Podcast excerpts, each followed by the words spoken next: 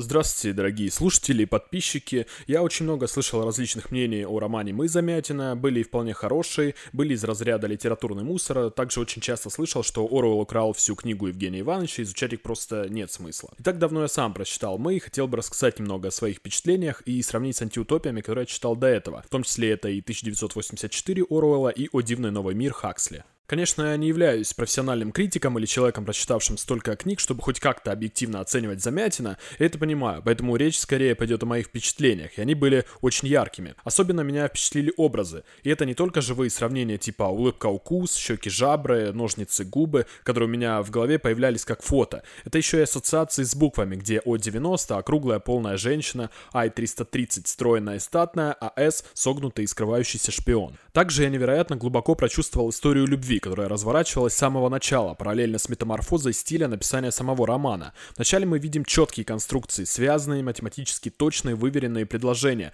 но по мере проникновения в душу главного героя эмоций и чувств, которые по сути были запрещены, мы видим, как меняется манера повествования. Из сухого дневника с фактами текст превращается в наполненный теми самыми образами роман, но не только образами людей, но и образами чувств, первых чувств, которые открыл себе главный герой и они поглотили его полностью.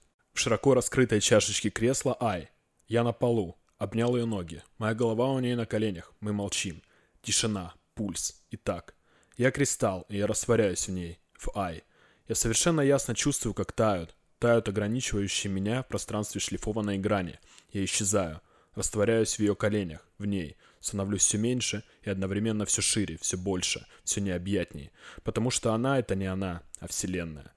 Разгоревшаяся, вихревая, сверкучая. Я никогда еще не видел ее такой. Она обняла меня собою. Вся.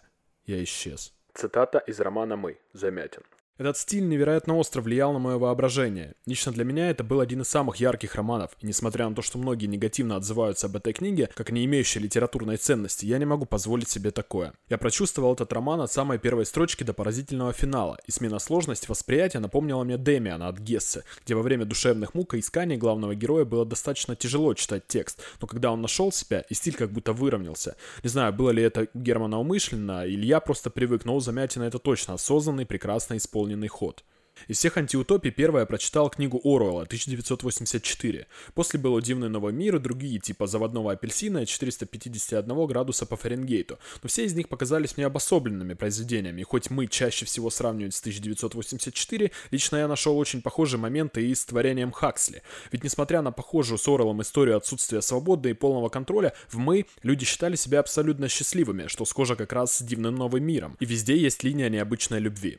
Мое мнение, что это все уникальные произведения. Я не пожалел, что прочитал их все. А что авторы вдохновлялись книгой Замятина, так это даже хорошо. Это не чистый плагиат, они добавляли и создавали что-то свое, отдавая дань уважения Евгению Ивановичу как основоположнику жанра, о чем и говорили Оруэлл, Хаксли и Вонигут. Все эти книги антиутопии затрагивают тему свободы и насколько широкую сферу может контролировать государство, не ограничивая и не ущемляя личность при этом. И все это связано с ощущением счастья. Иногда эти два понятия даже противопоставляются.